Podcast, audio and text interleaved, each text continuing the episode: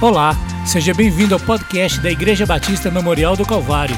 Você irá ouvir agora uma mensagem de Deus ministrada ao seu coração. Hoje nós vamos concluir nosso estudo de escatologia e depois nós vamos ter, deixar um espaço para as perguntas. Agora, algumas pessoas que estavam interessadas no assunto não vieram, mas é assim mesmo, né? E esse livro, a gente não tem que ter medo desse livro.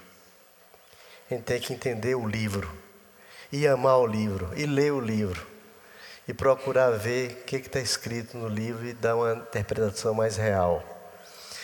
Segundo a Pedro, capítulo 3, o apóstolo Pedro traz aqui algumas palavras que são importantes. Ora, os céus que agora existem e a terra pela mesma palavra, tem sido entesourado para o fogo, estando reservado para o dia do juízo e destruição dos homens ímpios. Há todavia uma coisa, amados, que não deveis esquecer: que para o Senhor um dia é como mil anos, e mil anos como um dia. Não retarda o Senhor a sua promessa, como alguns a julga demorada.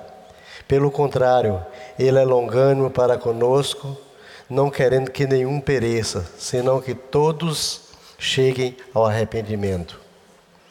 Virá, entretanto, como ladrão o dia do Senhor, no qual os céus passarão com intrepidoso estrondo e os elementos se desfarão abrasados. Também a terra e as obras que nela existem serão atingidos. Louvado seja Deus por essa palavra que nos orienta, nos, nos abençoa e nos dá esperança. O Rafa pode preparar, pode projetar o, o panorama profético. Deixa aí mesmo, filho, por favor. Esse, esse é o panorama profético. Então toda, toda escatologia está aqui. Né? Projeta, deixa eu projetar primeiro aqui. Tudo começa com a morte do ungido. Mateus capítulo 27, 50, Daniel 9, 25. Com a morte de Jesus. Depois o que, que acontece? Jesus desceu ao Hades. Isso nós já conhecemos. Foi a parte, a parte boa da sepultura. Fazer o que que Jesus fazia lá? Nós vamos saber daqui a pouco. Terceiro dia, a ressurreição de Cristo. 40 dias, o quarto ali, 40 dias sobre a terra. O quinto, Jesus subiu, ascendeu aos céus e levou cativo o cativeiro. Ele levou o paraíso que era chamado também de seio de Abraão. E levou para onde? Para o terceiro céus. Terceiro céus. O, o número seis ali é o Pentecostes, a descida do Espírito Santo, no, no, em Atos dos Apóstolos, capítulo 1, 3 a 5. E, e Atos 2. O sete é a época da igreja. A igreja começa no Pentecostes. E nós estamos nesse período da graça em que a gente espera a volta de Cristo. Depois gente, do, da época da igreja, que compreende todo o livro de Atos, a gente espera do arrebatamento da igreja, número 8. E é o momento assim mais esperado por toda, por toda a, a, a a cristandade do mundo. Quem não está esperando o arrebatamento ou a volta de Cristo tem alguma coisa errada, está muito apegado à terra. E vocês viram o Pedrão falando que essa terra não vai ficar elemento sobre elemento, tudo está destinado ao fogo, né? Então, nós, terminando a época da igreja, que é o período que nós estamos vivendo, o que, é que vai acontecer? Aquele, aquele número 9 lá, o que, que vocês acham que é? Com o arrebatamento da igreja, nós vamos para o tribunal de Cristo, chamado também Bema. Nós vamos ser julgados, só que não vamos ser julgados para a morte, vamos ser julgados para galardões, para prêmios. A salvação é pela fé, mas o galardão é pelas obras. E nós já falamos aqui o que é obras, né? É diferente de assistencialismo. Então, nove é o tribunal de Cristo. Dez, o cidadão é lançado sobre, sobre a terra. Porque o inimigo está nas regiões celestes. Ele tem um trono provisório e dali ele coordena e dá as ordens aos seus demônios, mas ele será lançado sobre a terra. Aí quando começa a grande tribulação, ou chamado, também chamado angústia de Jacó. A grande tribulação, irmãos, é um período de sete anos, dividido em duas partes, três anos e meio mais três anos e meio, em que vai surgir muitas novidades nessa terra e vai acontecer muitos juízos de Deus sobre a terra. Juízos sobre as águas, sobre as fontes, e sem falar das duas bestas. A besta que erigiu do mar, que é, que é é o anticristo, e a besta que erigiu da terra. Os dois vão trabalhar junto, porque um é o líder político. Eu assisti um filme chamado Megido, e no filme eles dão a ideia que será um presidente da ONU. Deva ser uma pessoa influente que tenha domínio sobre todo o, o mundo. Né? E o líder religioso, que a gente não sabe se vai, deva surgir na cidade das sete colinas, Roma, né? Então diz a profecia de Daniel naquela aquela estátua que vai ressurgir o Império Romano, né? E o que, que acontece? A grande tribulação vai ser um período de, de, de, de, de coisas terríveis sobre a terra a temperatura vai ser alterada, vai ter muitas alterações climáticas no globo e poucas chuvas, muito de gelo, muito sol, muito câncer, muita enfermidade e, e as águas, as águas sendo contaminadas, vai ser um período terrível, tanto dos juízos de Deus como também da ação do anticristo. É nesse período da grande tribulação, irmãos, é que vai surgir o que todo mundo está com medo aí, o chip. Todo mundo está com medo do chip. Né? Mas nós cremos que nós não estaremos aqui para ser chipados. Eu não vou. E nem quero. E nem admito a possibilidade. Mas o chip já é uma realidade no mundo. As grandes empresas nos Estados Unidos já estão colocando um chip de identificação porque a, a biome, é, é, um tipo de biometria. Né? A biometria é pelo olho e pela impressão digital. Mas o chip é mais completo. Se coloca no punho. E a Bíblia fala que ele será colocado no punho direito ou na fronte. E nesse chip vai ter a identificação de cada um de nós: CPF, título de eleitor, carteira de identidade e conta bancária, vai ser uma coisa bem organizada. Agora, na grande tribulação deva existir, sabe o que, gente? O prefixo do chip. Então, antes do meu CP, do meu CPF, não, do CPF de quem tiver aqui, o meu não vou estar aqui, né? Antes, antes do CPF vai ter o número 666. É isso que o povo está agoniado. Está no Facebook. Gente, a igreja não vai passar pela tribula grande tribulação. A grande tribulação é para completar a 70 semana de Daniel. Se, se, se, se, completou na morte do ungido, a de 69. Está faltando uma semana. 70 semanas são destinadas ao teu povo, Daniel. Escreve isso. E por quê? Que não se cumpri, cumpriu ainda, porque Deus abriu um parêntese para a igreja. Né? É o parêntese da época da graça, olha lá, ó, da morte do ungido até a volta de Jesus, nós estamos vivendo na época da graça. E vocês sabem o que é graça, porque cada um de nós experimentou e experimenta a graça direto. Né? E a graça é uma coisa formidável, uma coisa que nos favorece muito, porque a graça é o que nos, nos, nos abençoa, nos agracia, nos dá alento, nos dá salvação. É uma coisa gloriosa que Jesus veio trazer sobre a terra, é a graça. Então, a grande tribulação vai ser uma coisa terrível. E esse falso essa besta do Apocalipse com o falso profeta vão até ajudar na construção do templo. Mas depois ele vai querer se, ele sentar no trono como se fora Deus. E aí vai haver uma, uma revolta por, por parte dos judeus em não aceitar aquilo, porque eles estão esperando o Messias.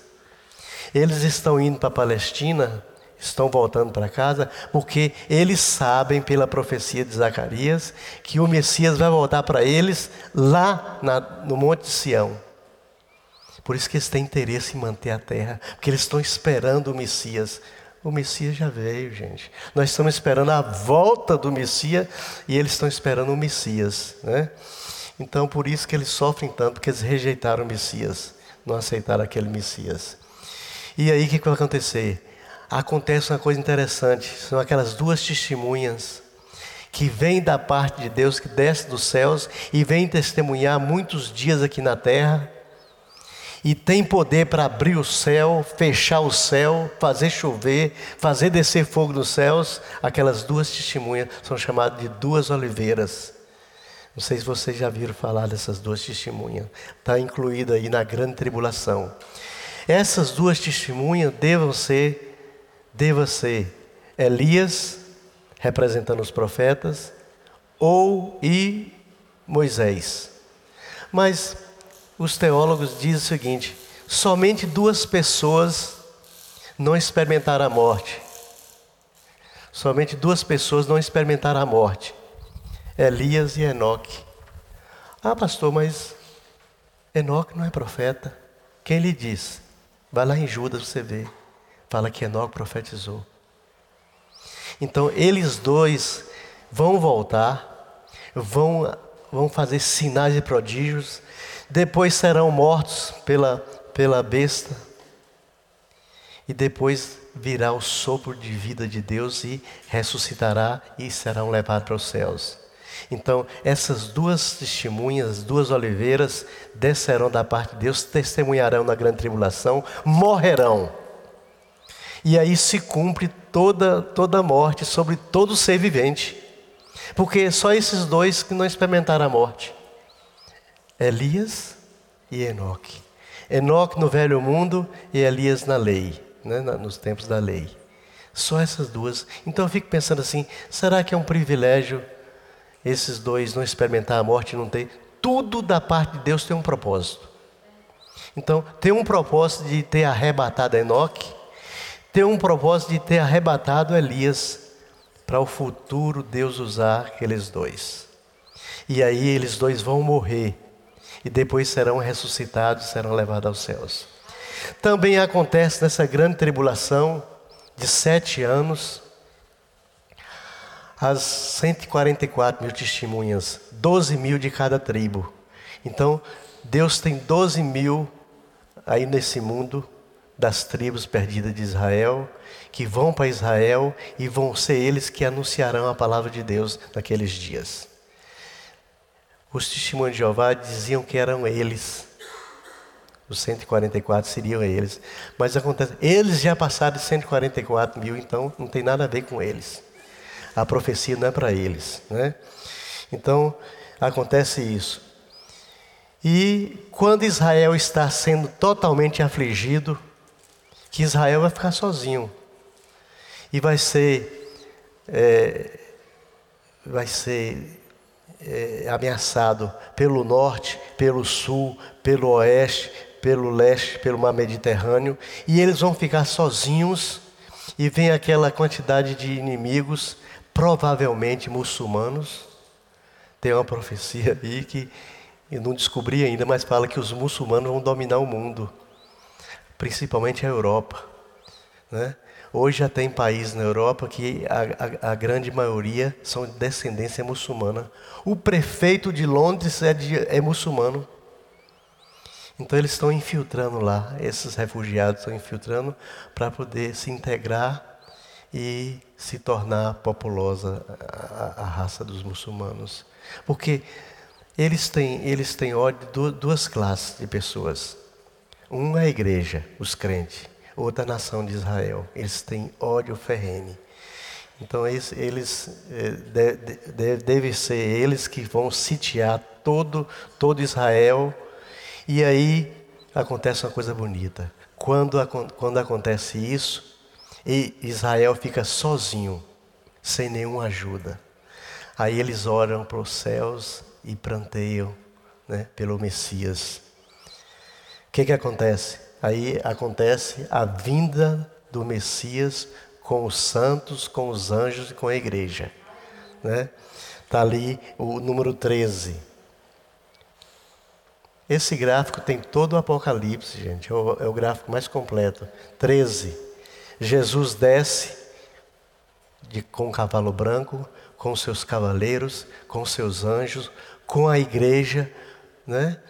Esse povo todo desce com Jesus. E a Bíblia fala que aí agora todo olho verá. Todo olho verá. E ele desce, desce no Monte das Oliveiras. Fende aquele monte no meio. Está lá na profecia de Zacarias capítulo 14. E aí duas partes do monte se abrem e brota um rio de água viva. E aquele povo todo é destruído, diz que é uma carnificina tão grande que vai demorar muitos meses para haver uma decomposição daquele povo. Os inimigos todos vão ser destruídos. Essa é a chamada Batalha do Amagedon. Jesus, pelo poder da Sua palavra, pela palavra de espada afiada, vai destruir todos os inimigos, vai descer fogo dos céus. Não vai ter nenhuma batalha de anjo, mas vai ser fogo dos céus. Essa é a chamada Batalha do Amagedon. E acontece duas coisas interessantes aí. Primeiro, Satanás é aprisionado durante mil anos. E a besta e o falso profeta são lançados no lago de fogo. A gente ouve falar e vê falar do inferno na Bíblia, mas o inferno é o estado provisório de sofrimento. Porque aquele lago de fogo e enxofre é o estado definitivo. É aquele estado que a Bíblia fala que é o lugar onde o fogo não se extingue e, a, e o verme não morre. Então, vão ser lançados lá as duas bestas e Satanás, por enquanto, não vai ser lançado lá, não. Satanás vai ser preso mil anos. Vocês lembram uh, da profecia de Isaías? O lobo passará com o cordeiro, a criança colocará a mão no obelisco, tocará na serpente, não, não haverá nenhum mal. Esse, esses mil anos, que é o reino milenar de Jesus, o reino milenar, nós cremos que seja literal, vai ser mil anos mesmo. E nesses mil anos vai ser um, um, um ano de, mil anos de restauração sobre a terra os animais voltarão a ser herbívoro. Então o leão passará com o urso, eles não, não serão mais carnívoros, eles serão herbívoros, como eles eram no início. E aí vai ser um tempo assim de refrigério nessa terra. Todas as nações vão ter que ir a Jerusalém adorar o grande Deus. E diz a profecia de Zacarias que a nação que não for adorar o grande rei em Jerusalém não receberá chuva na sua terra.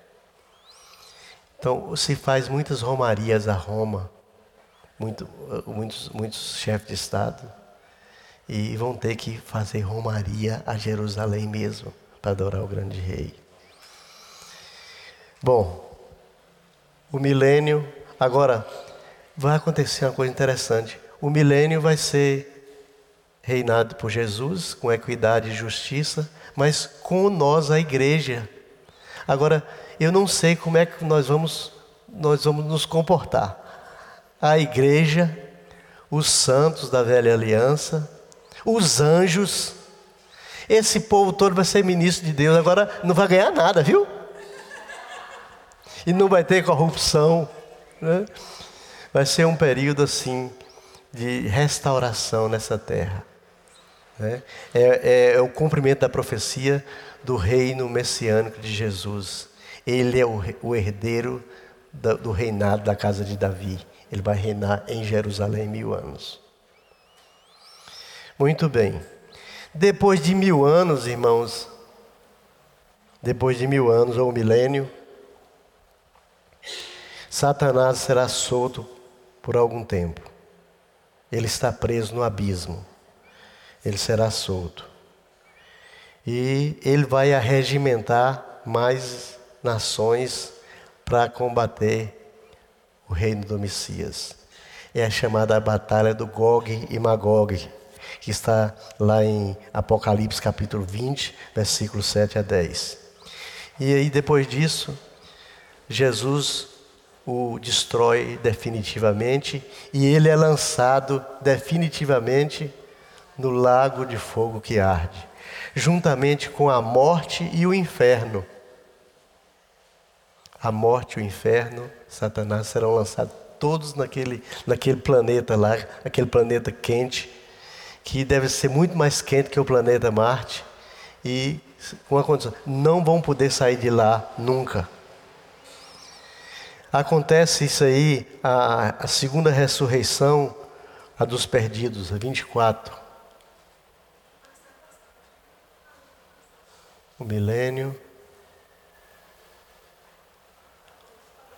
Olha lá, no 22 é quando Jesus faz cair fogo no céu, destrói Satanás e aquele, e aquele grupo de, de países que eles arregimentaram, né?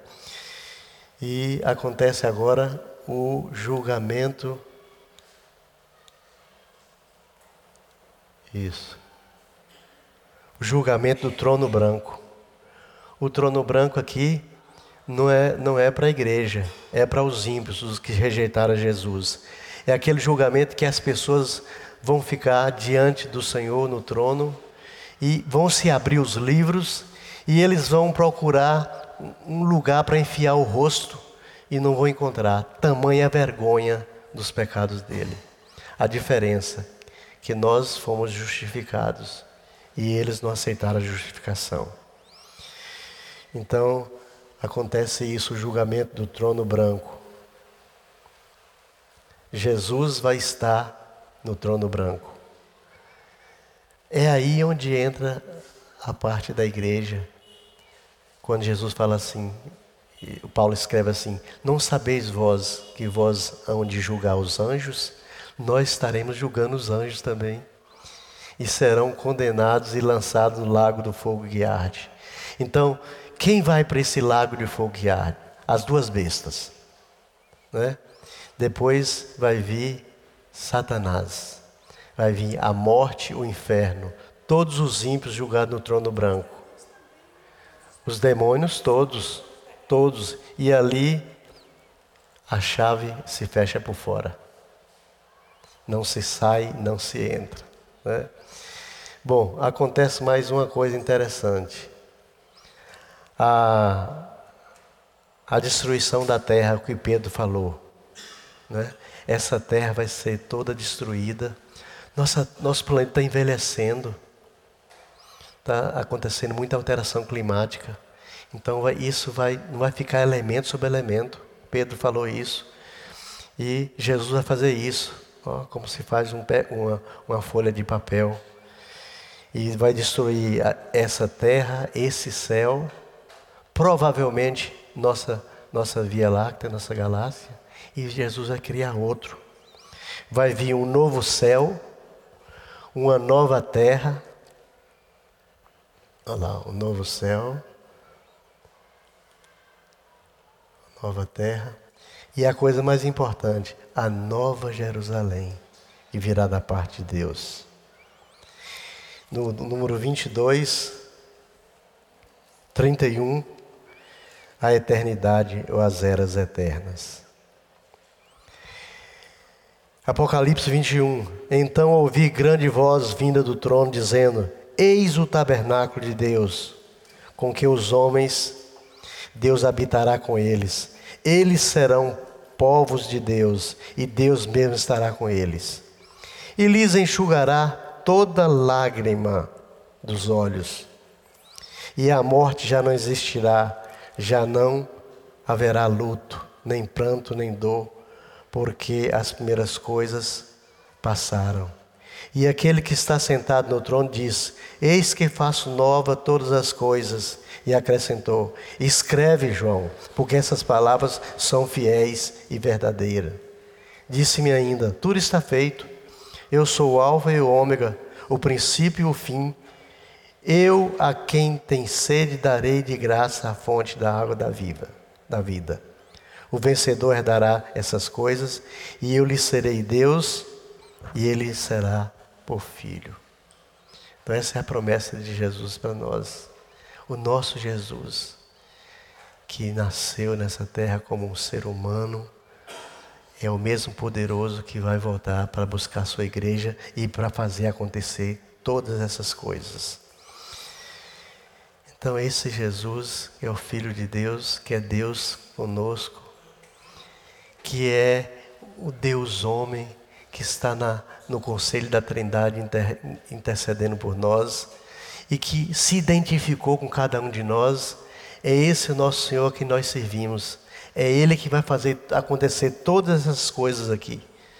Todas essas coisas é Ele que vai acontecer. Desde a sua morte, a sua ressurreição, a criação da igreja, a grande tribulação, o milênio, o trono branco e as eras eternas. Ele é Senhor para todo sempre. E um dia nós teremos um corpo místico semelhante ao dele. E a morte não terá poder mais sobre nenhum de nós. Por quê? Porque a morte foi lançada com o inferno no lago de fogo que arde.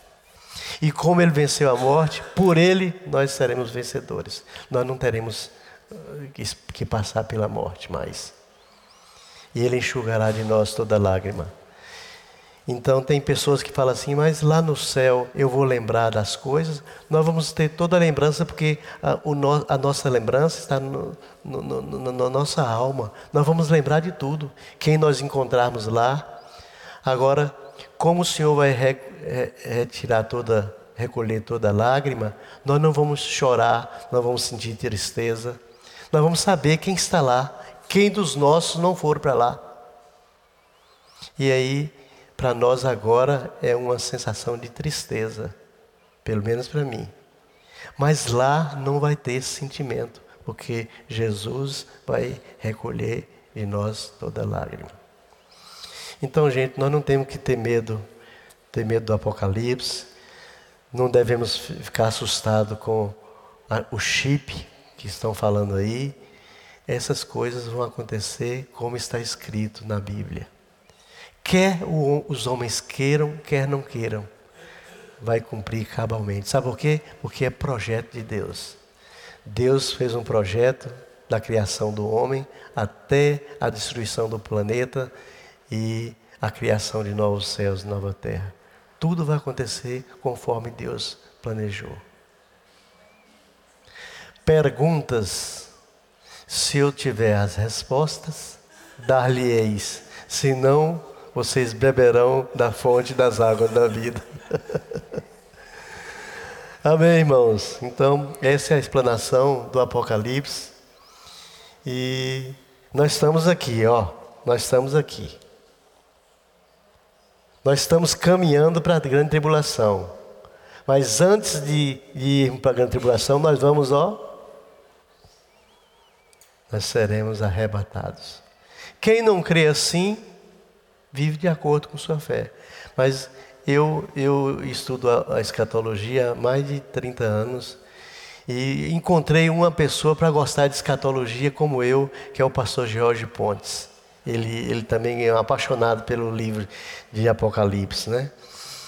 E meu professor de escatologia no seminário era, é o pastor da igreja Peniel, o pastor Jair. E ele também tinha paixão pela escatologia. E se, ele gostava assim, e quando casava assim, tudo certinho os acontecimentos. Claro que tem as linguagens figuradas, a grande meretriz. Quem é a grande meretriz? A grande meretriz é a igreja que prostituía com os reis da terra. Então tem essas, essas linguagens figuradas que a gente dá para entender. A cidade das sete colinas. Né? Bom, então vou deixar para vocês perguntarem. Você acabou de escutar ao podcast da Igreja Batista Memorial do Calvário. Se gostou, curta e compartilhe.